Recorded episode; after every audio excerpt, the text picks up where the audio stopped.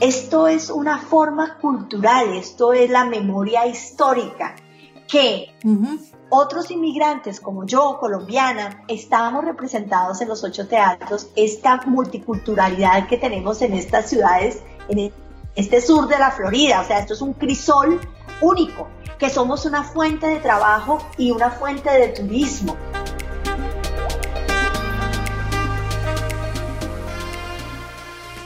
Hola, soy Tatiana Velázquez. Cada semana dirigimos nuestras luces y toda la atención hacia una latina que con su inteligencia, talento y servicio está elevando nuestra comunidad y pavimentando el camino para las que venimos detrás. Ellas son innovadoras, empresarias, científicas, celebridades, pero sobre todo heroínas del día a día. Sus acciones, valentía y dedicación nos dicen en voz alta que como mujeres hacemos la diferencia y hoy pueden ser tus mentoras. Bienvenidas a Latinas Mastermind. Hola a todos, bienvenidos a un nuevo episodio de Latinas Mastermind. Hoy estamos con una colombiana que ha hecho cantidades de cosas por la cultura en el sur de la Florida. Estoy muy feliz de tenerla con nosotros porque además de que la conozco desde que soy muy pequeña por la pantalla chica o el televisor, como lo hacemos, desde que vivo en los Estados Unidos le he seguido los pasos porque soy una asidua asistente a el Teatro Trail. Y es el lugar donde la podemos encontrar siempre, yo creo que digamos así. Tenemos con nosotros hoy a Marisol Correa. Hola Marisol, ¿cómo estás? Hola mi reina, ¿cómo te va? Un abrazo para ti y para todas las personas que en este momento, que sea el día que sea, nos están escuchando, sacan un momento de su tiempo, los estamos acompañando tal vez en una carretera o en casa, o que mientras están trabajando están pendientes de lo que pasa y ahí estamos nosotras. Pues muchas gracias por escucharme, por permitirme dirigirme a todos ustedes con todo el cariño, el mejor ánimo del mundo, pues eh, estoy atenta a responder tus preguntas y que este diálogo sea muy, muy interesante y constructivo para todos. Así va a ser, así va a ser. Marisol, eh, bueno, aquí también, ahora que decías que manejando, yo creo que muchas de nuestras mujeres nos escuchan con algo que tú haces y yo también, y es corriendo. Cuando corren por la mañana, mucha gente ya está escuchando podcast porque se cansaron, se les acabaron las canciones, entonces ya empezaron a, escuchar podcast. Marisol, vamos a comenzar esta entrevista. Yo decía al principio que yo te conozco a ti por, eh, por supuesto, dejémonos de vainas. Creo que los colombianos de nuestra generación, todos es, crecimos con ustedes viéndolos, eran los domingos, creo que era. Sí. Y estaba, estábamos todos los domingos y pendientes de qué era lo que pasaba con Dejémonos de Vainas y con la familia tuya. Por eso te conozco y digamos que cuando me vine a vivir acá y volví, te encontré, yo dije, ay, yo sé quién es ella y me encanta y amo el teatro y he ido a muchas de las obras que, que has tenido en el Teatro Trail. Pero entonces quiero empezar contigo como persona, como Marisol. Cuéntanos quién eres tú para las personas que no te conocen. Mi reina, obviamente, que son muchas. Mi reina, mira, yo soy una niña que nació en un hogar, una familia muy humilde, pero muy alegre. Mi familia es, mi mami es de Manizales y mi papá es de un pueblo cerca al Alcaldas, que es de Río Sucio. Sí que se trasladaron a Bogotá después de temas de violencia buscando un mejor futuro, llegaron cada familia a Bogotá, allí se encontraron, eh, nací yo. Papi trabajó desde que era muy joven en el canal del Estado, Inravisión. Entonces empezó desde eh, barriendo los estudios y la cafetería de Inravisión y empezó a hacer carrera allí. Pasaron los años y papi y mami se separan y situaciones de la vida me quedo con él. bueno, es una larga historia de, de separación. En esa época los padres se separaban de unas maneras muy traumáticas para los hijos, ¿no? Eh, sí, sí, sí. Era quien jalaba más el muchachito, aunque todavía sucede desafortunadamente, pero ahora hay un poco más de diálogo y hay mecanismos que permiten que, que ambos padres tengan compartida la responsabilidad. En ese tiempo que me tocó a mí fue el que más jalara para su lado. Eso hizo que me sacaran del país, pasar hasta unos episodios muy difíciles de, de, secuestro, de periódico, madre roba a la hija, cosas de esas espantosas. Entonces, en ese lleve y traiga, eh, salí del país, eh, mi papá me sacó, luego eh, volvimos a Colombia y cuando él regresó a su trabajo a Intravisión, yo no tenía dónde quedarme después de, de mis estudios, de mi colegio. Entonces yo me iba para Irravisión a esperar que mi papá saliera de, de su turno. Y turnos que podían cambiar, esos turnos a veces él salía a las 3 de la tarde, otras veces a las 6 de, de la tarde o a veces hasta que terminara fin de la emisión. Entonces ahí salíamos con él a coger el bus, eh, a buscar el bus por la carrera séptima o por la Caracas, en, allá, ¿no? Entonces me crié como en esos estudios, perdida un poco entre la escenografía, el micrófono, la cámara Thompson hacías tareas allá y paseabas por los estudios, veías a toda esta gente que veíamos por televisión. Y medio escondida porque era la hija de un trabajador. Claro. Técnico. Entonces, sin que me lo dijeran, yo sabía que yo no podía estar por ahí faroleando. Yo tenía que estar atrás entre las escenografías o de pronto donde eran las costureras del canal. O sea, un poco como medio mimetizada por ahí. Ay, pero eso está súper chévere. Mira que ahí tenemos algo en común. Yo también soy de padres separados, muy joven. Mi mamá trabajaba en Cine Colombia. Ah, ok, sí. Entonces, a mí me dejaba el bus del colegio en Cine Colombia en la séptima. En la séptima. Y yo soy de Medellín, pero Cine Colombia estaba en Medellín y después lo trasladaron a Bogotá. Entonces, pues mi mamá se fue con ellos, yo también me fui con ellos. Entonces, el bus del colegio me dejaba en, en el Cine Colombia de la séptima y mm, bueno, a mí no me tocaba esconderme. Yo era la niña que hacía, movía un papelito de aquí para allá, la que ponía los sellos. pero lo más divertido de todo era que ellos tenían una sala de cine adentro donde veía uno las películas antes de que salieran a cartelera. Pues me la pasaba viendo películas toda la tarde. ¡Qué sueño! ¡Qué belleza! Eh, Imagínate. Sí, sí, son cosas que uno, claro, cuando es niño no sabe la, la profundidad que lleva eso y lo que marca, ¿no? Cuando uno está niño, yo me, me acuerdo que a mí me decían, ¿y usted ve a los actores? Y yo como que, sí, y, o sea, no, Tal, vez ni le respondía así, porque eso es una respuesta de los jóvenes ahora. ¿Eh? Claro, sí. Pero sí, era como algo muy normal. De hecho, me tomaba la libertad de, criticarlos y a veces que estaba por ahí por detrás de cámaras y yo veía que se equivocaban y no se sabía la letra, me daba una piedra. Ay, no. Yo decía, pero esta gente, pero esta gente, ¿por qué hace eso? Si todo el mundo está pendiente de que diga esa palabra para que mi papá termine el turno y no lo dice. y me quiero ir ya. me quiero ir ya. Con mi papá hay una anécdota muy bonita que, como te conté, mi papá hizo carrera, o sea, él empezó barriendo, luego siguió arrastrando el cable de la cámara, luego del boom y así sucesivamente hasta que entró a la parte de escenografía y uno de sus cometidos era llevar la cruz del minuto de Dios al estudio. Ay. Al estudio 5, creo que era que era, como era en vivo, era donde estaba la, la tecnología principal para poner rápido la cruz y hacer el minuto de Dios en vivo. Y entonces mi papá siempre fue un líder y papi estuvo en el sindicato y fue, pasó también por todos los, los cargos, desde el vocal hasta presidente por muchos años de ACOTV. Ajá. Y en ese camino mi papá se quedaba hablando con los compañeros con la cruz a cuestas. Ay, no.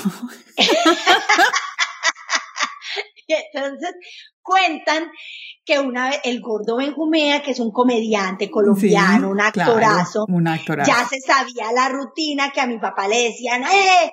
Eh, tieso, mi papá dice tieso, eh, tieso, mira que hay un problema, que a tal compañero no le llegó tal plata o que le tomaron el pelo por la medicina, y papá se quedaba ahí hablando, pues el gordo una vez se le llevó la cruz del minuto de Dios. Ay, Dios. Y cuando mi papá volteó y no encontró esa cruz, oiga, y dice que eso se armó, que lío, y papá Virgen Santísima, que el padre García Herreros, que era bravísimo, ¿Ah, sí? esperando. Es un hombre muy serio, imagínate. Claro, sería la sí. primera vez que el padre va a salir sin la cruz torcida que tenía, o que tiene, porque es la misma cruz que todavía Sí, sigue todavía. el, el minuto de Dios. Bueno, esa es la anécdota de que, hay que le escondieron a mi papá la cruz hasta último momento. Y lo, lo pusieron a parir por la cruz. Le tocó cargar la cruz, siempre. Entonces mi carrera empezó porque una vez no llegó una actriz juvenil, una actriz que iba para, para una serie, para un programa.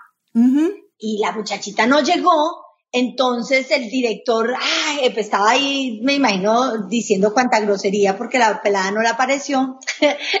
y alguien le dijo, dígale a la correíta, a la hija de Correa que anda por ahí. Y Ah. efectivamente fueron a buscarme por ahí y me encontraron por ahí detrás de algún, detrás de algún backing Cualquier escenografía.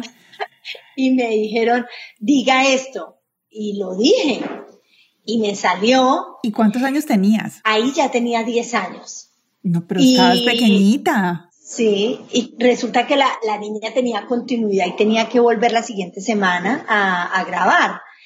Y ya me tocó ir a mí, a la productora, que era Cinevisión, y reclamar mi libreto y recoger mi pago. No, mentira, el pago era una vez al mes. Fui a recoger mi pago y cuando me salió el pago, era más de lo que ganaba mi papá en todo el mes de trabajo. No puedo creer. Él tampoco se lo creyó. Ay, Dios. Sin haber hablado, porque nosotros, yo- mi papá y yo, o sea, nadie habló de cuánto le va a pagar. Me imagino que esa es una conversación que lo primero, es que lo primero que se dice, ¿y cuánto me le va a pagar? Claro, ¿cuánto le va a pagar a la niña? No, aquí no, aquí fue la sorpresa cuando fuimos. Mi primer sueldo alcanzó para comprarle una media a mi papá, Sí. unos palomos que en Colombia se les dice suros, unos suros, que yo me vivía loca por tener unos pájaros, unos pájaros, y la renta del mes. Me alcanzó. No, y a los 10 años, imagínate. Ahí me fregué, porque ahí ya me tocó Porque llevarme ya, la- ya- exacto, ahí ya te tocó empezar a trabajar. Sí. Y de ahí hasta eh, ya 40 años después te puedo decir que no he parado un solo día de estar haciendo eso. Eso Y- que me escogió, yo no lo escogí, me Eso te escogió. iba a decir, algo que te llegó a la vida de sorpresa, pero que elegiste continuarlo, pero me imagino es porque te gusta. Sí, es que no, no, creo que no tuve la oportunidad de conocer más. Ok. Yo imagino que es como cuando uno se casa con el primer novio. ¿Realmente lo amas o es que no tuviste la, O es que no conociste otro. Yo quiero y me aseguro y me, me doy afirmaciones de que es, que es, es, que es mi vida, es, es todo y qué bueno que lo encontré pronto o me encontró, me encontró pronto. Porque hubiera sido de pronto más difícil si me hubiera tocado buscarlo o haber tenido la incertidumbre de qué iba a hacer yo en la vida. Pero sí, me encontró muy pronto y a los 14 años, bueno, yo seguía haciendo cosas pequeñas, especialmente infantiles, y trabajé en Pequeños Gigantes, había una serie que se llamaba Kuzumbo, y Claro. trabajé ahí. Todas me las y- vi. Era pequeños gigantes, eh, pero por supuesto, con Angélica. Yo fui antes, antes de que fuera ese boom de los niños. Ah, no, yo fui con Angélica Mayarino. Claro. Claro, de- después vino Navia y ahí fue un boom tremendo de ese programa con todo este grupo de niños talentosos que cantan y bailan y actúan. Es una generación que, que ha traído muchas cosas bellas a, a nuestro país y, y se hicieron muchos musicales y demás. A mí me tocó una época ahí como de transición porque justo entré eh, a un programa que fui a hacer un programa piloto sin saber ni nada, ah, que ne- necesitaban la hija, la hija mayor. Ajá. Y yo fui, hice el programa piloto y, ¿y ¿cómo se llama el programa? Dejémonos de vainas. Ah, Ah, y ese era. Ese, hice ese programa piloto, el papá en ese momento cuando hicimos el programa era otro, eh, el director era otro, todo, y cuando a los días me llamé, el programa quedó, sí se va a hacer y ya la, la primera grabación, y cuando fui, el elenco era, había sido modificado, y arrancamos y mira, ese programa que nadie supo qué iba a pasar con él, duró 14 años al aire. Y ese fue Dejémonos de Vainas. Dejémonos de Vainas, claro. ¿Viste? bueno, entonces tú eras la hija mayor, yo no me acuerdo, yo pensé que eras la menor. Yo solo me acuerdo que te decían la niña mangarita. es que yo parezco menor. pues déjame decirte, sí. Tan mentira. Déjame decirte sí.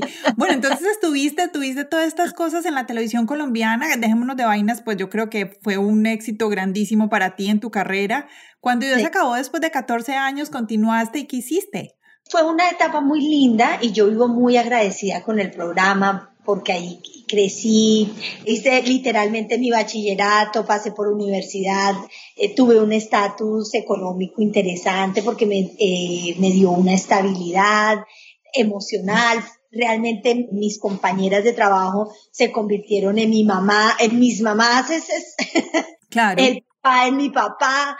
Realmente fue una experiencia única que valoro infinitamente, pero que también marcó mucho mi carrera como actriz en el sentido que me encasilló, me quedé en el personaje de Margarita, o sea, era muy difícil que me tuvieran en cuenta para otras producciones, aunque logré hacer algunas, pero estaba muy marcada por la niña Margarita, como bien lo dices, y, y llegó un punto en que sí me sentí como que, bueno, yo, o sea, que yo voy a morirme aquí, y, o sea, se acaba el programa y yo qué voy a hacer. ¿Qué vas a hacer? ¿Sí? Entonces yo empecé con ese susto y ese tema muchos años antes, de hecho había por ahí pedido una licencia, vine a Estados Unidos, mi mami vivía aquí, de, a raíz de la separación de papi y mami, ella se vino para Estados Unidos e hizo una vida en Nueva York, yo la visitaba ya cuando ya fui eh, más grande, la visitaba, no, no me llamaba mucho la atención el país, me parecía en Nueva York especialmente me parecía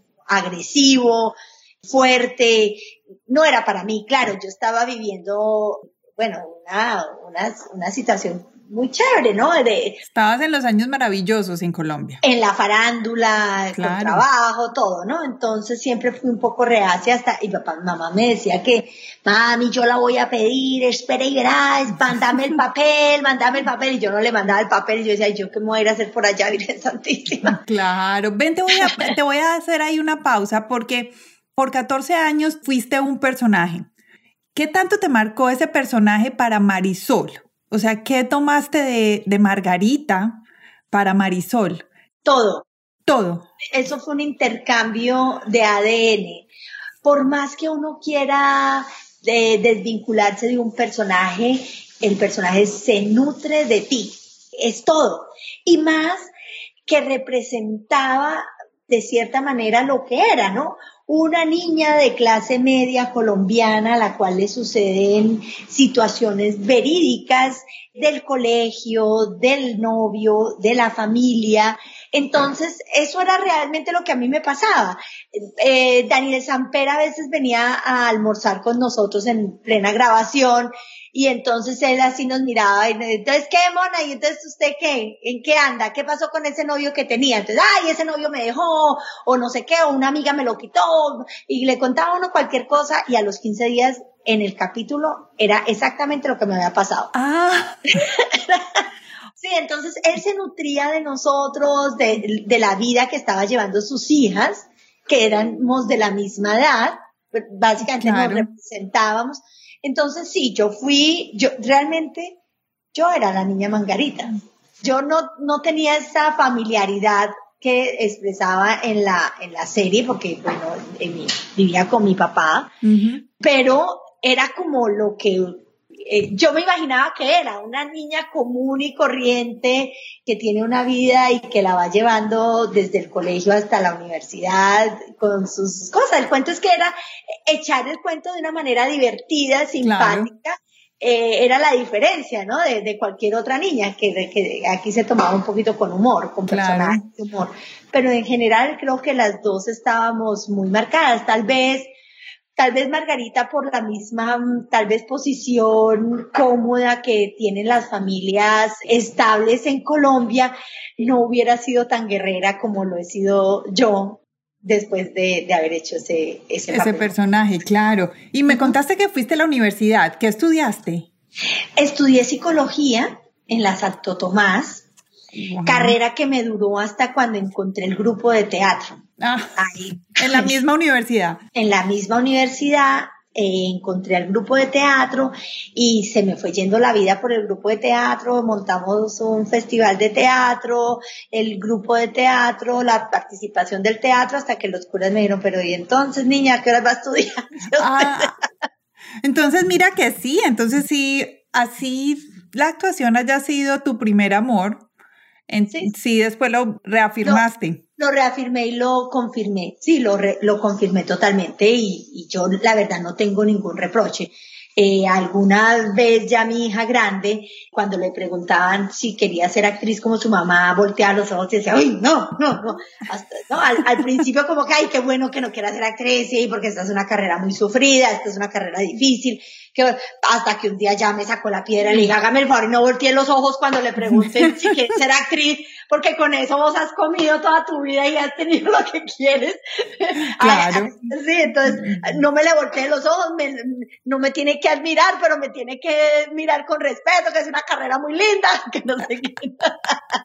bueno, ¿y, ¿y cuándo llegó esta hija? Porque yo sé que tiene, ya es una hija grande y mi niña ya tiene 22, 22 23 años. En ese ida y vuelta de entre Miami y Colombia y la decisión ya de venir a vivir acá, llegó la Juanita, llegó la Juanita, yo me casé con, en el programa, la niña que hacía de hermana mía, Sí. Claudia Anderson. Sí. Tiene un hermano y el hermano la iba a recoger y pues terminé enrolada con su hermano. O sea que.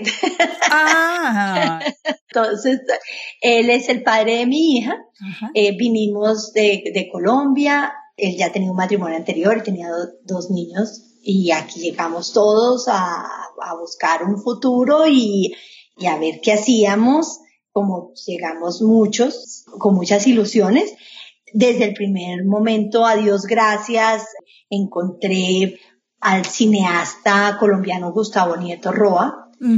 Yo fui a tocar su puerta porque alguna vez que había venido fui a hacer un doblaje en, en unos estudios que tenía. Entonces cuando llegué me dijo, no, no tengo doblaje. Le dije, no, no, es que yo vengo a hacer lo que sea. como, claro, como llegamos muchos que decir, no, dígame qué hay que hacer, yo lo hago. Exacto. Entonces me dijo, ay, yo tengo unos, unas cajas de unos libros por ahí. Yo siempre he querido vender esos libros acá. No, yo se los vendo. Dijo, mire, hay una feria del libro ahí, porque no, ya, compro el, el boot y va. No, yo solo me imaginaba que se iba a hacer el glamour, así como iba uno a la, a la feria del libro en Colombia, que eran todas esas niñas con esos vestidos todas divinas, paradas, mostradas. Cuando yo llegué con mis cajas de los libros a las seis de la mañana y me dice alguien, oye chica, monta tu capa allá abajo.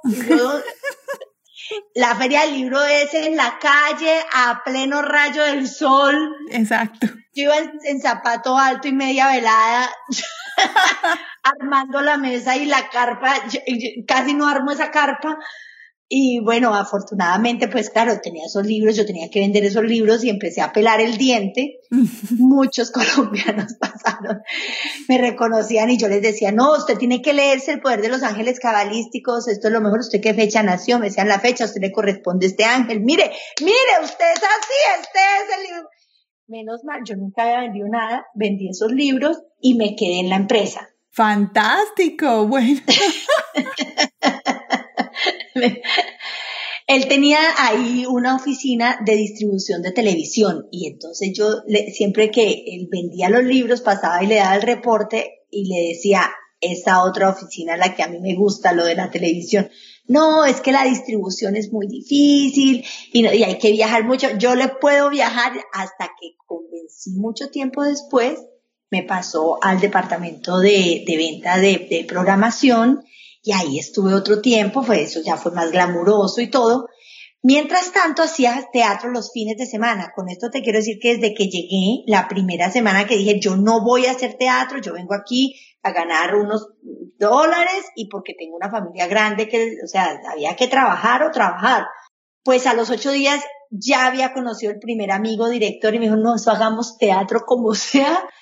E hicimos teatro gratis en una tienda de una amiga mexicana y ahí hacíamos teatro en Coral Gables los jueves la gente entraba y, veía su obra de teatro y nosotros pasábamos un rato delicioso y lo que nos dejaba la gente nos servía para comprarnos la botella de vino y disfrutar mucho lo que habíamos hecho. Para tardear. Así fue que empecé a hacer teatro aquí en Estados Unidos.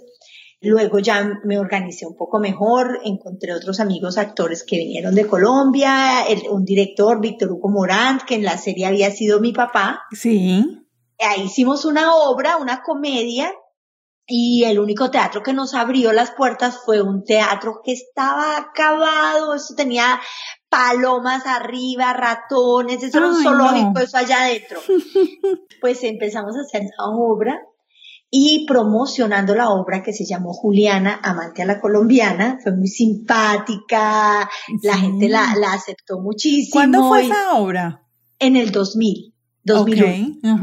¿sí? Y la gente la disfrutó mucho. Yo me fui a promocionar la obra, así como estoy haciendo contigo. Me fui a promocionar a, la radio, a Caracol.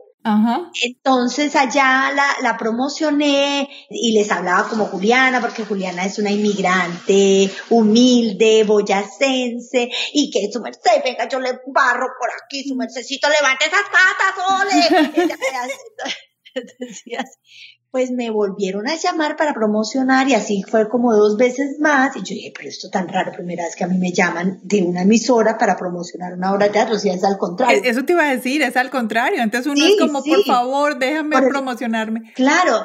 Y entonces fue cuando William Restrepo, que en ese momento era director de Caracol Miami, dijo, no, es que tenemos el programa de la tarde que es Noticias con Humor y te estábamos probando a ver si gustabas ahí en la radio. Y me propusieron trabajar y ahí trabajé, bueno, hasta hace dos años, trabajé 13 años.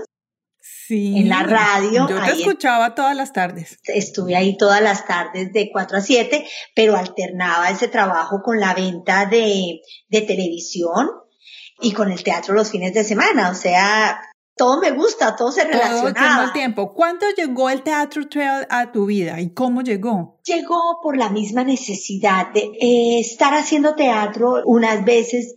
Cuando teníamos algo de dinero, rentábamos una sala de teatro y hacíamos una función en, tal teatro.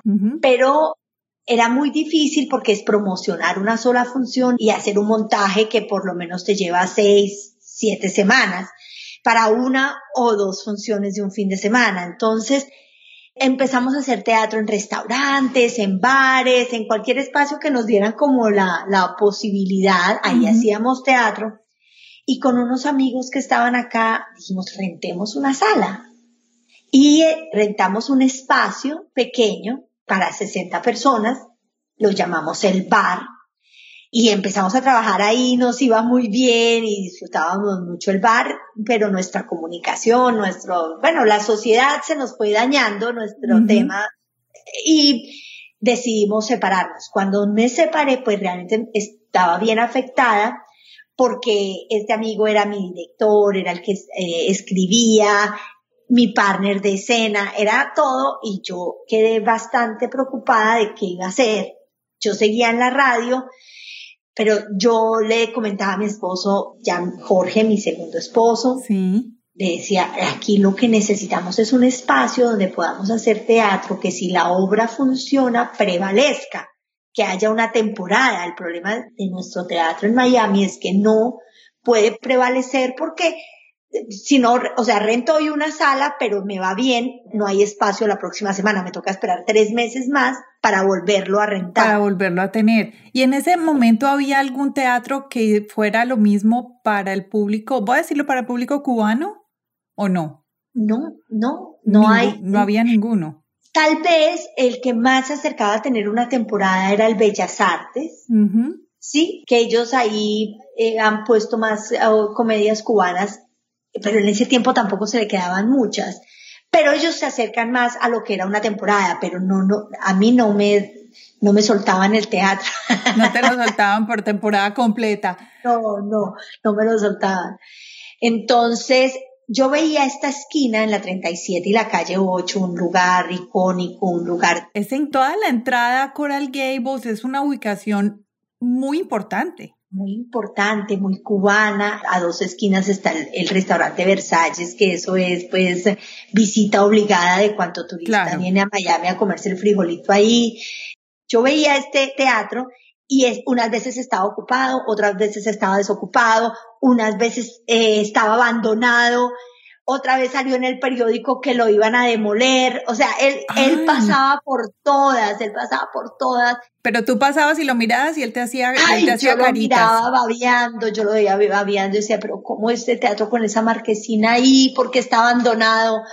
Es que no, yo lo veía siempre, pasaba, lo veía, empecé a llamar y nunca me contestaban hasta que decidí bajar del carro y preguntar quién es el dueño de esto, me dijeron el nombre del dueño y nos arriesgamos con Jorge, claro, yo siempre cuento que a Jorge lo, lo ablandé a punta de vino, lo cogía todos los, lo cogía todos los, las noches, entre la comida le mandaba su vino y empezaba a hablarle de ese teatro tan lindo, tan bello, en ese sitio desocupado. No, pero ese apoyo es necesario el apoyo de la pareja es necesario. ¿Y qué te decía él? ¿Cómo ahí tan cansona, siempre hablando de lo mismo o, hágale para adelante? Sí, él sabe que soy cansona. Monotemática. Hasta que un día dijo, pues, pues hagámosle, preguntemos, a ver, y hagamos los números. Y así fue que hicimos los números, hablamos con el gringo y después de mucho ir y volver y que no, nos dijo que sí, luego nos dijo que no, luego se lo dio a otra gente y luego otra vez reaparecimos como que, oye, ¿y qué pasó? Y él, ay, no, sí, se los doy, hasta que nos entregó en el año 2010, en noviembre, las llaves del teatro y desde ese momento estamos ahí, abrimos en enero del 2011 y fue y ha sido un, como tú lo dijiste al principio, un teatro que ha marcado aquí en la ciudad porque ha sido muy exitoso, comercial.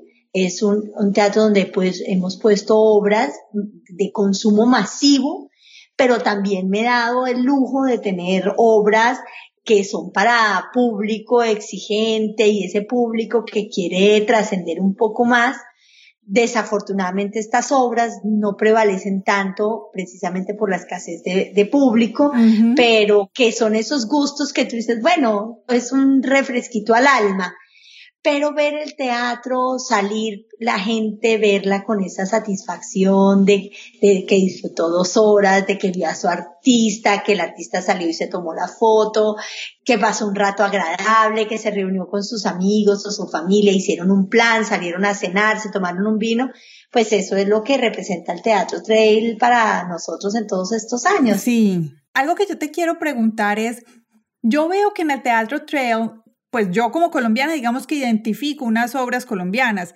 El País Paisa, El Águila Descalza, bueno, El Águila Descalza con País Paisa, mm, viene también, he visto a Las Karate, he visto a Sanín, he visto a la pelota de letras. A Andrés López, sí. Andrés López, exacto. Entonces yo, digamos, identifico esos personajes, pero yo sé que, bueno, ahora somos muchos los colombianos que, estamos en el sur de la Florida. Yo no estoy específicamente en Miami, pero sí, digamos, voy, con mucha frecuencia. ¿Cómo ha sido para ti ese reto de tener un teatro eh, dentro de una cultura tan cubana en una posición tan cubana, porque es que estás como en la pequeña Habana. Sí, sí, sí, es que la pequeña Habana es ahí a dos cuadras.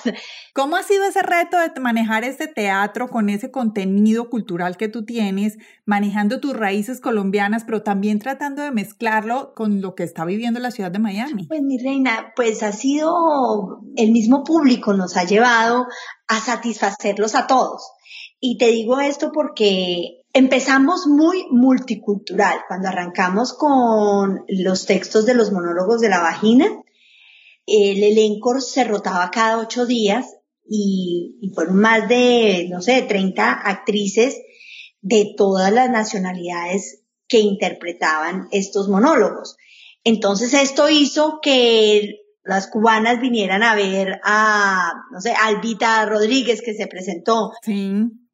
Las colombianas vinieran a ver a Paula Arcila, que lo interpretaba, o los dominican, las dominicanas vinieron a ver a Charitín o las venezolanas vinieron a ver a María Conchita Alonso y las boricuas vinieron a ver a Rosalind Sánchez, aunque bueno, a Rosalind Sánchez la ver todo el mundo, sí, pero todo el mundo. sí, entonces esto hizo que cuando lanzamos el teatro, eso fue un batacazo realmente, eso fue, la sacamos del parque porque dimos a conocer el teatro de una forma estruendosa, ¿no?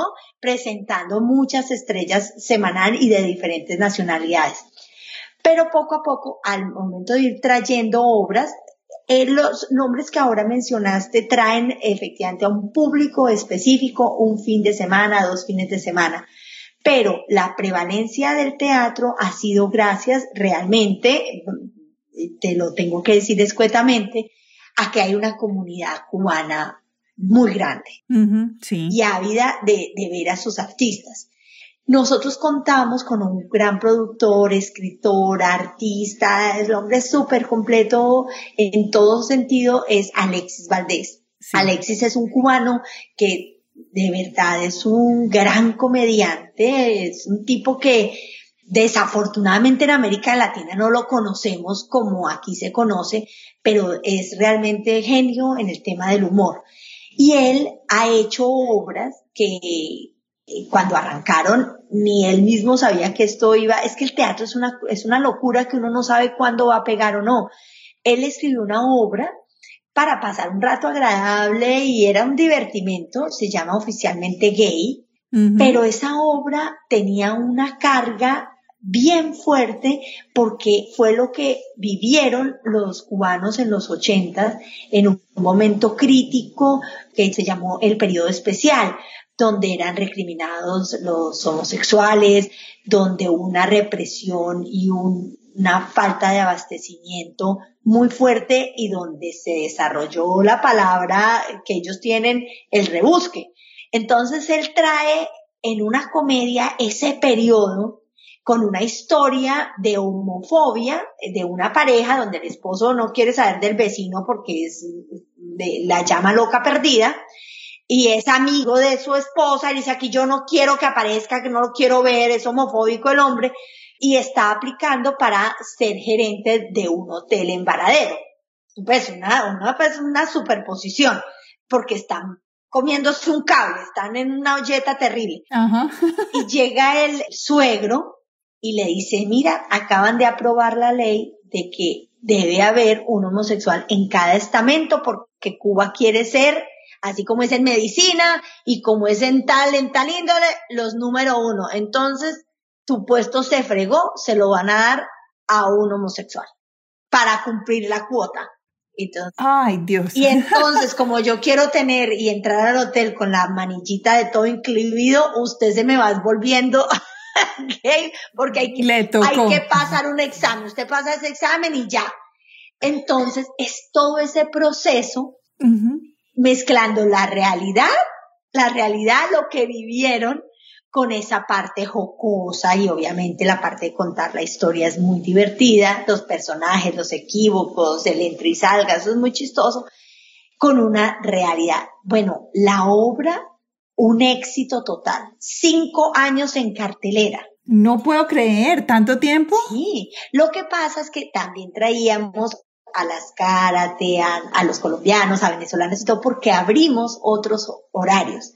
Abrimos el horario de las 10 y 30 de la noche, abrimos los jueves, abrimos, dimos otras alternativas para tener siempre en cartelera oficialmente. El del domingo por la tarde me encanta. Exactamente. Entonces, abrimos esos horarios, pero nosotros teníamos en temporada, que era lo que yo siempre había soñado, tener una obra que si funcionó, se quede, se quede porque el boca a boca es la mejor publicidad que hay.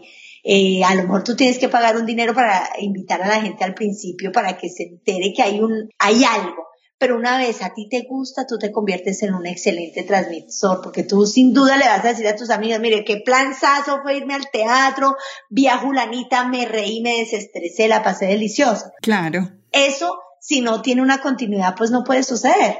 Entonces, ahí hemos traído una comunidad cubana que ha valorado mucho pues esto de, de tener esa temporada ya después de, y alterno con el oficialmente gay, Alexis hizo otras obras, monólogos, bueno, fue una saga completa, hubo oficialmente gay 2, 3. o sea, Alexis Valdés ha estado con ustedes desde el principio. Después de un año, él ha estado con nosotros, sí, o sea, ya llevamos ah, como ocho años eh, trabajando casi ininterrumpidamente con él, sí, con él y su esposa. Bueno, ¿y cómo ha sido este emprendimiento? ¿Cómo ha sido esto de ser empresaria en la parte del entretenimiento? Sí. Después de ser actriz y estar en el otro lado. Pues mi reina, siempre he sido como inquieta. De hecho, cuando en Colombia no tenía como la posibilidad, lo que te hablé del casting, que no me, no me ponían en otros castings porque ya era la niña Margarita, eh, empecé a hacer teatro y cuando me di cuenta que el teatro era otra, o realmente había que tomarlo, no tenía la ayuda del asistente y el productor y la señora que te ayuda con el vestuario, aquí había que hacerlo todo desde ese momento entendí que eso era un trabajo distinto y entonces levanté el teléfono, buscaba a quien me comprara la obra, hacía la planificación para llevar la obra a otra ciudad, hacía la tarea. Entonces, para mí, siendo difícil el tema de la matemática, de, las de la contabilidad, porque son temas que no me gusta involucrarme, pues sí tengo la la dinámica de tanto de oficina, de, de charlar, de, de, buscar el negocio, de darle la vuelta. O sea que no ha sido tan difícil. Y bueno, cuando uno tiene un emprendimiento y un sueño, tal vez uno lo tiene, pero cuando ya te llega, cuando lo logras, tú realmente no sabías que eso iba a ser así. De saberlo, ni lo sueñas. De saberlo, ni te hubieras metido. Sí es, eh, créeme que, no mentira, yo vivo muy feliz con el tema del teatro, yo soy muy agradecida, yo llego a, la sala y la amo, la amo, amo cada rincón, amo cada espacio, sé qué tabla está parada, que está dañado, eh, que se puede quedar así.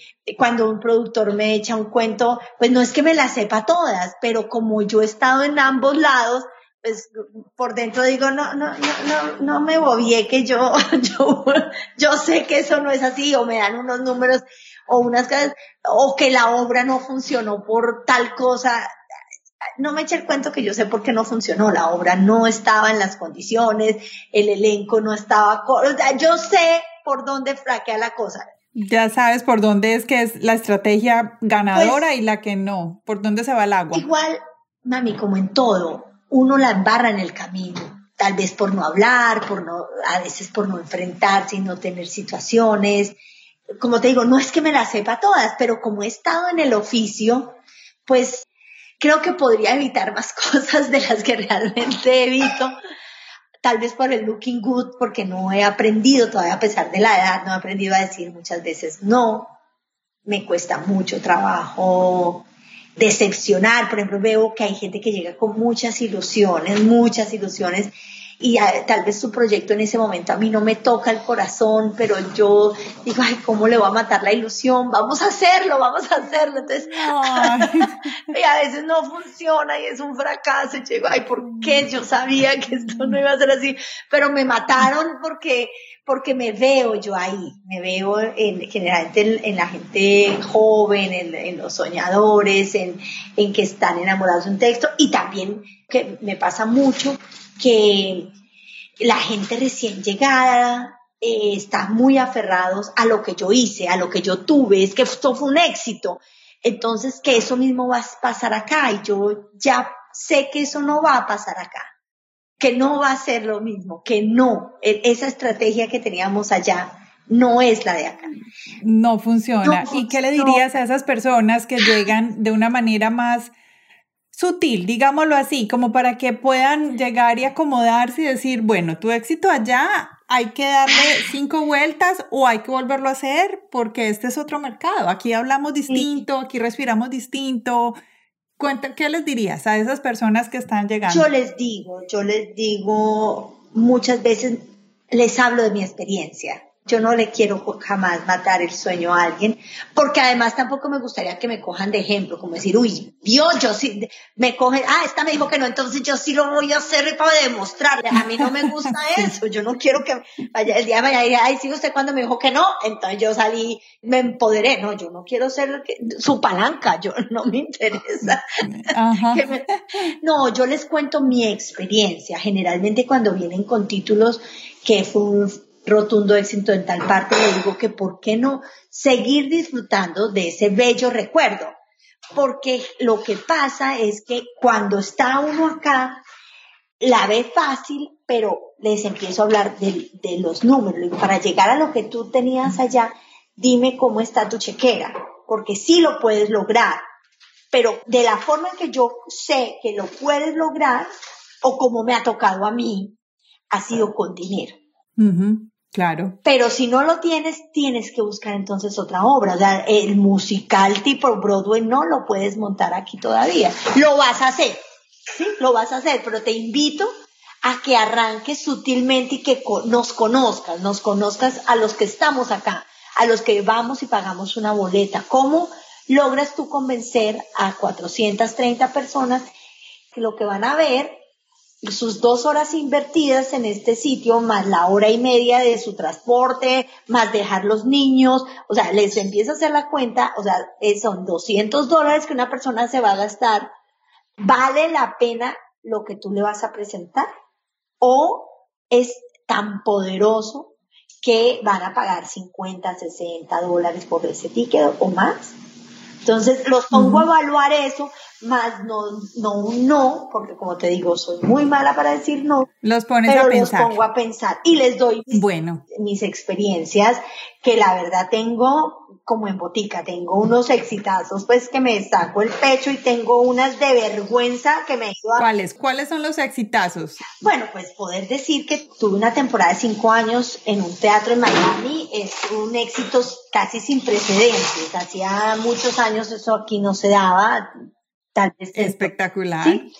Tener una planta de actores viviendo del teatro aquí eh, por ese tiempo y más porque muchos continuaron, pues también es un, gran logro, una empresa.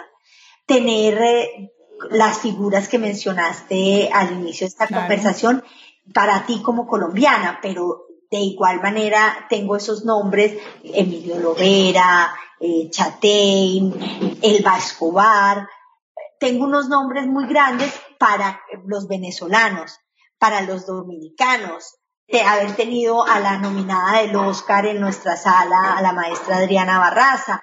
Sí, o sea, e, este tipo de, de orgullos de los talentos que se presentan y especialmente poder decir que hasta que nos llegó el COVID hemos tenido una sala sana, una sala sin problemas, una sala donde la gente quiere venir y trabajar porque saben que encuentra gente que conoce de su arte, porque es que es muy difícil cuando uno va eh, en cualquier medio que te atienda gente que no conoce, que no es sensible. Aquí te vas a encontrar, empezando conmigo, que vamos a hablar con una persona que se ha parado en las tablas y sabe la dificultad que es esa, enfrentarse a un público. Entonces vamos a hablarlo así y también obviamente me respalda pues todo un grupo en la parte financiera, en la parte los teatros y en general el mundo del espectáculo, hay muchas situaciones en la parte económica porque somos muy desordenados. Y poder decir que he peleado con, sí, he peleado con productores y no me hablo con, ya con algunos, pues porque nos sacamos la piedra mutuamente, pero que jamás van a poder decir, este teatro se quedó con un dólar nuestro, o la taquilla no fue clara, o esos son unos logros que en el medio son muy importantes. Claro, esos son medallas que tú, tú misma tienes y que tú misma te, te pones. Bueno, y cuéntame algo de alguno de esos fracasos, que, ¿cuáles fueron y qué aprendiste de ellos? A ver, que te un fracaso, es que me da pena. ¿Pero por qué? Porque los, creo que de los fracasos aprendemos. Sí, yo sé por qué son, básicamente por mi, como te digo, mi, mi looking good de no decir no. Tenemos por ahí un director que es muy buen director de la forma alternativa de estas personas que interpretan el texto de una manera minuciosa, escabullan, buscan, rebuscan, casi que llegan a la tortura con el actor para decir las palabras correctas como está el libro. O sea, de estos que comprometidos. Ya habíamos trabajado varias veces y sus obras no son taquilleras, pero son de ese corte intelectual fuerte, pesado, que se mete con escenas eróticas, que es... Ay, bueno, entonces, yo conociéndolo, sabiendo cómo es, cómo todo, le acepto entregarle el teatro, unas fechas muy importantes, unos fines de semana importantes porque me hace ver un espectáculo que se mezclaba con lo que nosotros hacemos, porque yo digo, soy comercial, porque no recibo dineros del gobierno ni de nadie, o sea que nosotros en este teatro tenemos que producir dinero, obviamente dando una calidad, porque además el público no es bobo, eso, ese cuento de que, ay, ahí presentan mal y va la gente, no, la gente no es boba, si la gente sabe que ahí hay algo que no va, que no es bueno, no va, entonces, no se puede menospreciar al, espectador. Bueno, yo caigo y me dejo comer el cuento que iba a ser algo medio comercial, profundo. No, no, no, no. Esto fue el hueso más hueso del planeta que no aguantó ni la primera. No fueron a verlo ni los amigos. Ay, no puedo creer. No aguantó ni el primer fin de semana. No, no. Uy, no. Jorge que acaba de pasar me mira con ojos golositos, así como que te lo dije, te lo dije. Nunca se lo había admitido porque obviamente pues no le voy a decir, sí, la embarré, no.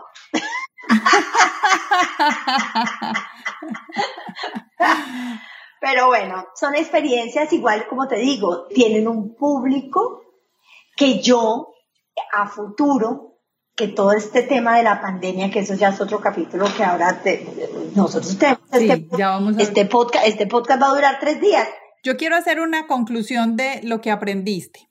Podemos decir que te has metido en problemas por no saber decir no. Sí. Entonces, ah, ahí te digo, yo aprendí algo, yo también soy más o menos como tú. y aprendí de alguien que me decía, es que si no es un sí con todo el corazón, es un no. O sea, entonces siempre hay como que escuchar, siempre digo yo, ah, porque eso lo escuché una persona que es americana, entonces dice, si no es un hell yes, es un no. entonces, este año es mi año del no. Bueno. Este año es mi año de aprender a decir que no. Bueno, pero ya, ya que vas en la mitad, ¿cómo va ese proceso? Muy bien. ¿Así? ¿Ah, Muy bien, he aprendido, sí, he aprendido porque uno sabe cuando tiene el nudo en el corazón o en el estómago que uno dice, no es que no, por ahí no es. Es preferible ponerse rojito un ratito. Uno decir, no, no, no, no. O, pero no, a veces uno dice, le da la vuelta, como dices tú, dice, de pronto en este momento no es el momento, vamos a, a evaluarlo. ¿Por qué no hablamos en un tiempo y lo volvemos a evaluar? sí. Ahora sí, es muy importante para mí saber ¿Cómo estás manejando? Porque tienes un teatro donde no sabemos cuándo nos van a volver a dejar entrar y cuándo deberíamos de volver a entrar. ¿sí? No solo es de que si nos dejan, pero es cuando deberíamos. ¿Cómo has estado tú en este tema de la pandemia? ¿Qué han hecho entre ustedes y cómo podemos ayudarlos? Gracias, mi reina. Sí. A raíz efectivamente del llamado de las autoridades para cerrar los lugares que tuvieran eh, aglomeración de personas. Empezamos creo que con más de 25, eso fue unos días en que decían que 25, que 50, que no, que sí. Ese primer llamado nosotros decidimos eh, efectivamente atenderlo, pero al pie de la letra y creo que fuimos los primeros en cerrar.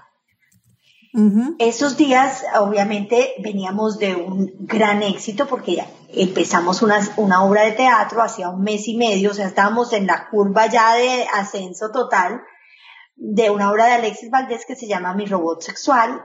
Iba muy bien y teníamos planeado mínimo un año de temporada. Uh. Cerramos y empecé a llamar a, colegas eh, de otros teatros Y uno de ellos me dijo, Mari, la asociación que alguna vez íbamos a hacer, ¿qué pasó? Y no, pues no, no pasó esa vez nada, tuvimos un par de reuniones con actores, eh, productores y demás, pero no, no resultó nada de un diálogo hace muchos años. Y dijimos, es el momento de hacer algo en conjunto los teatros, por lo pronto, que somos los que llevamos la carga, la carga impositiva, o sea, somos los dueños del espacio o los que gerenciamos los espacios, porque los otros son proyectos que no tienen una sede propia, que trabajan con los actores eh, no pagándoles un sueldo, sino unos honorarios por, por participación. Claro, no tienen gastos fijos, digamos Exactamente, esos son los nuestros, los teatros. Miremos quiénes están en estas condiciones como nosotros. Pues, oh sorpresa, somos ocho teatros, justo los teatros hispanos, los que vivimos del ticket y que las estructuras no las ayuda, no las paga, no da un bono, no nada. El gobierno, autoridades, municipalidad o algún mecenas. No. Nosotros vivimos de vender un ticket. Y ese ticket ya lo repartimos entre productores y todo, y sala y demás, pero esa es nuestra fuente de ingreso. Pues sí, fue sorpresa porque no imaginábamos que los ocho teatros hispanos tuviéramos ese mismo modelo de negocio. Ya. Si hay algunos fondos, no te lo voy a negar, que algunas de las salas los hemos recibido cuando aplicamos para un proyecto especial. O sea, yo quiero hacer tal obra de teatro del Quijote, entonces digo, se lo cuento a Cultural Affair y Cultural Affair me da una partida para poder desarrollar ese proyecto, pero no para la estructura del teatro. No hay un grant para les voy a ayudar a pagar la luz, o las mejoras del edificio, o no, no lo hay. Entonces, decidimos unirnos, crear una organización que la llamamos ISTEPA, que es con H al inicio, que significa Hispanic Theaters and Producers Association. Nos unimos para tener una sola voz y pedirle a nuestras autoridades que aunque somos entidades con ánimo de lucro, en este momento crucial, donde no tenemos ni cómo pagar nuestras paredes, nos brinden una ayuda, una partida, para que cuando esto pase, ¿qué pasará?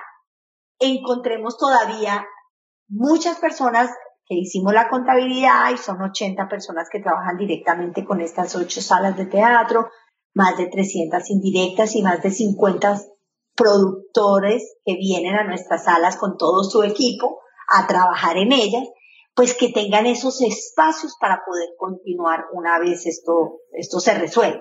Claro. Sí, es un apoyo, ni siquiera estamos diciendo que nos den el dinero a nosotros, sino que nos ayuden a pagar nuestras rentas, nuestro mantenimiento de servicios y de estructura, porque verás que nuestro edificio, por ejemplo, es viejito, nos cae un aguacero, sale una eh, por acá, goteras, gotera, el aire acondicionado, si no está en constante arreglo, pues son 40 toneladas que hay que estar vigilante, o sea, todo, todo lo que conlleva tener ese espacio y los otros espacios, por supuesto. Entonces, en eso hemos estado estos meses organizándonos, tocando muchas puertas, hemos sido escuchados, pero todavía no hemos tenido efectividad.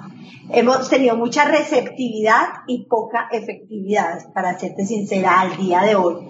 Ya nos ha recibido el alcalde de Coral Gables, el alcalde de la ciudad, el director del Cultural Affair, pero nos falta llegarle al alcalde del condado de Miami-Dade, quien no ha sido fácil, poderle, al principio creyó que era como que, espérese que ya les voy a dar permiso para abrir. Y realmente en esta etapa, incluso lo que nosotros tenemos mucha precaución es en abrir. O sea, nuestro llamado no es incluso para abrir, porque sabemos el riesgo, el peligro que implica eh, congregar personas en un espacio.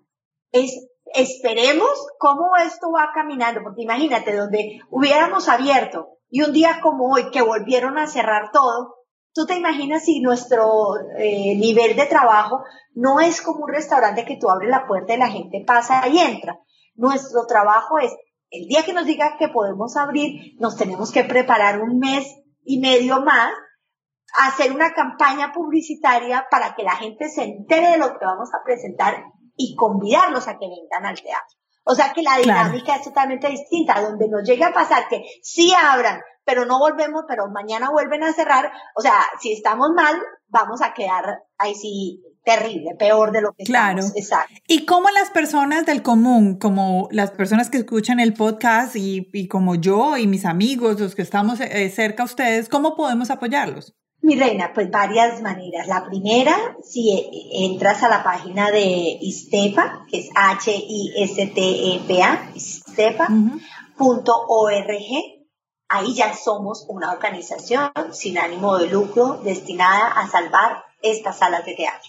A futuro tenemos muchísimas cosas que hacer porque ya unidos vamos a poder crear la ruta del teatro, vamos a poder hacer proyectos en conjunto, donde tú puedas venir al Teatro Trail y también puedas ir al Teatro de 8.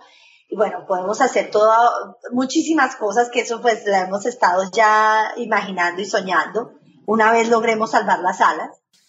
Entonces, visitando la página istepa.org, ahí hay un botón de donación. Este te va a llevar al GoFundMe.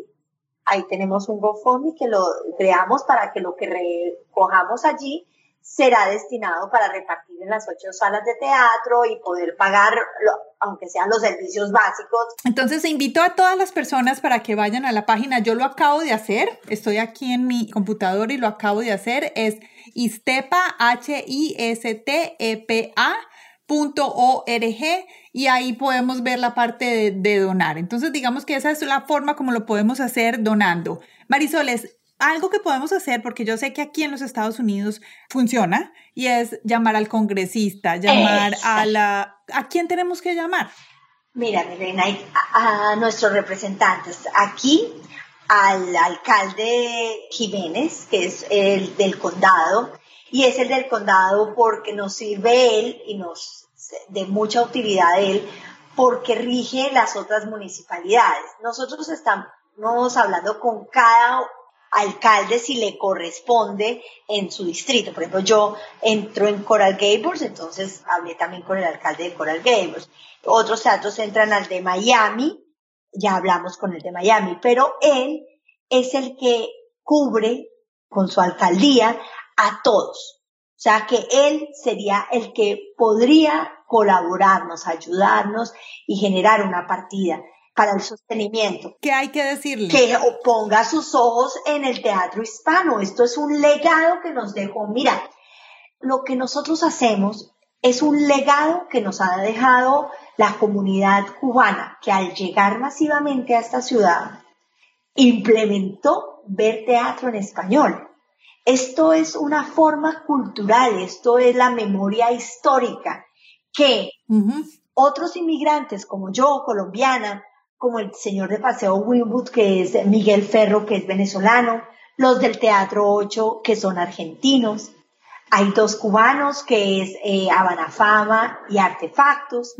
Está la mexicana, que es la maestra Adriana Barraza, que es nominada al Oscar de la Academia, que podría tener su escuela y llenarse de billete en Los Ángeles. Ella decidió quedarse aquí en esta ciudad con su sala de teatro y hacer teatro, educar para la actuación y hacer teatro, que es mexicana y su esposo maestro también de la actuación, que es argentino. O sea, como puedes ver, estábamos representados en los ocho teatros, esta multiculturalidad que tenemos en estas ciudades, en este sur de la Florida. O sea, esto es un crisol único, que somos una fuente de trabajo y una fuente de turismo. El problema de nosotros es que por estar siempre sonriendo y mostrando nuestro tema farandulero, no se dan cuenta que somos una industria, una industria que representa dinero para la ciudad y que además es que una ciudad sin teatros es una ciudad vacía. Exacto, es como una ciudad sin, museos. Es una vergüenza. Sí, sí, sí. Una vergüenza, una ciudad que no tenga una memoria histórica es una vergüenza, donde llevar a los muchachos a que conozcan de su ciudad, de su vida cultural, donde nuestro teatro es un semillero de artistas, porque no te puedo contar la cantidad de colegios que vienen a hacer sus obras, sus presentaciones, sus desfiles de fin de año, donde los padres al ver a sus hijos se motivan a que continúen estudiando flamenco, canto, actuación. O sea, es un semillero. El problema es que no nos ven así. No nos ven, nos pasan, no solo nos comparan con, no sé, con las Kardashian, con la farándula, pero cuando uno les dice teatro y lo que representa para una ciudad y el movimiento, no lo pueden creer. Cuando nos permiten hablarles, la gente queda loca. Oiga, todos esos trabajos, das, claro, no te imaginas la cantidad de gente que trabaja alrededor de una obra de teatro. Mira, desde el momento que tú decides venirte de Bolton Beach a Miami, tú estás pensando con quién vas a dejar a los hijos, todo. ¿Dónde voy a cenar? Me voy a arreglar bonita, paso por una tienda y me compro el vestido, me arreglo, me peino. Llegas a Miami, pagas un ballet parking, son ahí, son 12 muchachos que nosotros tenemos actualmente sin trabajo entras, está la taquilla, pero entras, vas a tomarte una copa, en esa cafetería hay ocho personas que están dispuestas a atenderte. Bueno, mira toda la gente que tú estás brindándole la oportunidad de un trabajo, que además será menos carga para cuando esto se solucione, ya no van a tener que seguir con el, con el unemployment, al contrario, van a tener una fuente de trabajo, porque no, mira, ese cuento, perdón, no en mi caso, no en nuestra industria, lo que yo veo, que por más de que a la gente le llegue 100, 200 dólares más en un cheque del gobierno, lo dejarían felices de poder venir a trabajar un fin de semana en el teatro. Sí, es diferente, es diferente la sensación de sentirse productivo. Total. Y de disfrutar el, el, el trabajo y, y, digamos, la, el espacio y compartir con la gente. O sea, es, es lo que uno valora. A mí las expresiones de amor, no, mira, no me la paso llorando es porque ya, ya no, no puedo, no puedo, pero las expresiones de amor todos los días de la niña que acomoda la gente cuando llega, de la, la persona que entrega los flyers en la puerta, diciendo, Mari, por favor, cuenta conmigo, yo te voy gratis, a mí no me tienes que pagar, yo voy. Los ingenieros de sonido, de luces, los actores, diciendo, mira. ¿Cuántas personas trabajan con ustedes? Con nosotros una noche, fácilmente 40 personas. 40 personas en una noche por unas temporadas, eso es una fuente de empleo bien, bien, bien importante. Marisol, ¿sabes qué? Yo te invito, porque acabo de ver el, el website de ustedes. Sí Voy a buscarlo. No me acuerdo dónde fue que lo vi. Voy a buscarlo. Incluso lo vi apenas ayer. Es como llame a su representante. Ay, sí, ya sé dónde. En el votolatino.org. Porque sí, estaba entrevistando a una activista de participación ciudadana. Y estábamos hablando de eso. Entonces lo vi ahí. Y básicamente eso, ahí fue que donde vi, llame a su representante, haga clic aquí donde es, ustedes le dan el teléfono, todo, y este es como el script, te dicen qué tienes que decir porque hay veces la gente no sabe qué decir. Ajá. Voy a llamar y qué digo. Claro. Entonces es como rico poderlo poner ahí. Perfecto. Entonces, ya es como cosas que eh, vi ayer nomás. Entonces, mira que todo se conecta. Una cosa va con la otra. Así es, así es. Bueno, Marisol, ya estamos terminando. Entonces, vamos todos. Invito a todo el mundo para que eh, los apoyen, para que llamemos a el representante, al alcalde Jiménez. Él es el alcalde del condado de Miami-Dade. Y lo que tenemos que decirles a él es que por favor le ponga un ojo. Atención a las salas de teatro hispano. Atención a las salas de teatro hispano porque nosotros, los hispanos que vivimos en el condado, bueno, yo no, pero los que viven en el condado de Palm Beach, en el, realmente en el sur de la Florida, allá es donde estamos haciendo, es una fuente de economía y hay muchos trabajos que dependen de esas salas y queremos mantener la cultura, porque la cultura es algo que es lo que nos enseña y nos lleva hacia donde vamos y a mantener nuestras raíces y a mantener nuestros valores. Entonces creo que todos deberían de hacer eso. Marisol, quiero hacerte un, un homenaje. Quiero darte las gracias por ser una embajadora muy pujante, muy emprendedora, llena de energía para nuestra comunidad hispana sí, de colombiana colombiana, pero no solo lo voy a decir como colombiana, sino como la comunidad hispana, en un lugar donde muchas veces tú estás en un lugar privilegiado porque, digamos, mm, hay mucho hispano, pero cuando estamos en, otros lugares donde no hay tantos hispanos como donde yo vivo, una persona como tú es la luz y donde nosotros vamos y movemos las cuerdas de nuestros valores y de nuestras raíces. Muchas gracias por ser una embajadora cultural multicultural para muchas culturas y por haber abierto esa oportunidad para todos nosotros en el sur de la Florida. Y esperamos que el Teatro Trail sobreviva y se quede con nosotros muchos años más dentro de la cultura del sur de la Florida. Muchas gracias por hacer todo esto que has hecho para nosotros. Muchas gracias a ti por permitirme contar mi historia. Tenemos que, como dijiste tú hace un rato, tenemos que aprender y tenemos que sacar lo mejor de cada uno. Vamos a salir adelante, sin duda alguna. El problema es la transición, ¿no? Es el momento, es el día a día, pero lo vamos a superar yo he sido muy feliz con, como te digo, las muestras de cariño que me, me empoderan para seguir adelante, dar otro paso, arriesgarme a hacer, obviamente, tocar puertas a los políticos, a gente que nunca lo había hecho, obviamente lo desearía evitar, pero me tocó, algo tengo que aprender, como lo hablábamos del no. Claro, estamos aprendiendo a defender nuestros lo que nos pertenece, lo que amamos. Exacto. Tus proyectos, tu vida. Además, no solo tú, porque tú, detrás tuyo hay una comunidad. Exacto. Y, como te digo, somos ocho. De, solo pensar en la desaparición de alguno, eso es terrible, terrible, terrible. Es que cuando se cierra una sala de teatro, no se vuelve a abrir. Es, es que tú analiza, eh, o el que nos está escuchando, recuerde ese teatro que le gustaba asistir, ¿en qué está? Y si lo rentó alguna religión, y si se convirtió en un almacén, y qué pasó con ese teatro, y a dónde lo trasladaron. Y te aseguro que el 99% no volvió a tener vida. Permitir que un teatro cierre es como cerrar un museo, eso no se vuelve a abrir, eso es muy difícil. Así muy que difícil. Yo te agradezco que hagas el llamado para entrar a la página nuestra por istefa.org y gracias por la oportunidad de nuevo. Te deseo todo lo mejor. Soy una consumidora de podcast. Me acompaña mientras lavo la losa, mientras barro, mientras voy en el carro.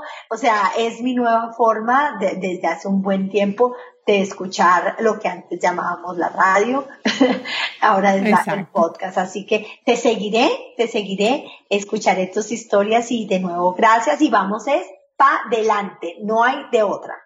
No hay de otra porque para atrás asustan. sí. Marisol, muchas gracias por estar aquí en Latinas Mastermind y a todos los invito para que sigan a Marisol Correa. Ay, ¿cuál es tu usuario en Instagram? Correita Marisol. Correita Marisol. Correita Marisol, ¿estás en qué redes sociales? En el Instagram, en el Instagram. En el Instagram.